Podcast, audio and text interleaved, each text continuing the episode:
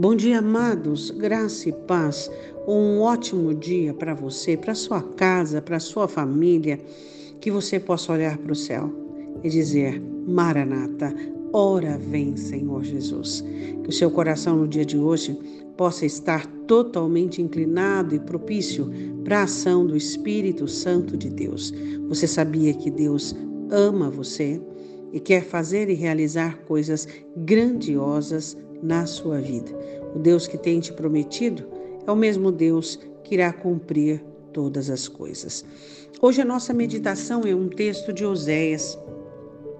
Oséias é um livro que foi escrito para o Senhor repreender o seu povo com respeito a, ao adultério espiritual. E então o Senhor é, ensina o povo é, o que é fidelidade por meio de exemplos é, o que é, é dedicação a um relacionamento. Falando nisso, deixa eu perguntar uma coisa para você. É, como está a sua dedicação, não é? Pelo Senhor. Como está? É, é muito é, é, importante nós entendermos sobre isso, porque esse texto fala sobre a corrupção de Israel e assim por diante, e o Senhor fala dos castigos, o Senhor trazendo palavras, é, é, ordena que Oséias casasse com uma prostituta, fosse traído por essa mulher, para explicar para o povo sobre fidelidade no relacionamento.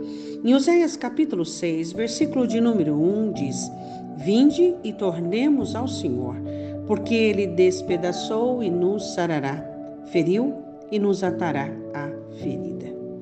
Quantas vezes e outras vezes vamos estar assim? Quantas vezes já estivemos assim e quantas vezes vamos estar assim? Quando Deus olha para você e vê algo que não gosta, Deus planeja consertar. E muitas vezes é, Deus encontra uma resistência de nossa parte. E são inúmeras vezes que precisamos ser despedaçados, como aquele vaso na mão do oleiro. Precisamos ser desconstruídos. E quantas vezes nós colocamos dificuldades para essa ação da parte de Deus, da parte do Espírito Santo? Recusamos por meio do nosso orgulho, por meio da nossa maneira de pensar e nossa maneira de agir Criamos caminhos paralelos, mudanças paralelas, performances, é, imagem idealizada e assim por diante, para que não enfrentemos a verdade do Evangelho e da palavra. Desnudados. Por que, que nós temos tanto medo deste processo? A Bíblia diz que a palavra de Deus ela vem e ela divide e desnuda. É importante nós entendermos isso. Então o Senhor, ele nos desnuda para quê? Para nos despedaçar. O texto diz: tornemos ao Senhor, porque ele despedaçou, mas ele sara.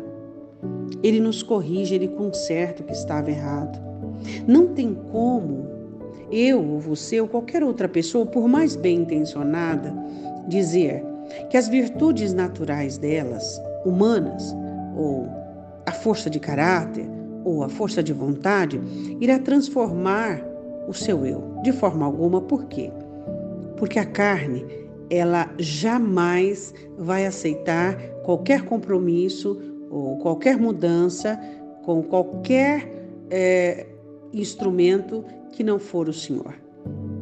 Somente a palavra de Deus tem poder sobre a carne. Então, por mais que eu e você somos inteligentes, somos bem intencionados, temos recursos dentro de nós, isso não adiantará para que nós possamos alcançar a mudança necessária. E o Senhor, ele despedaça para nos sarar e ele fere também e cura a ferida.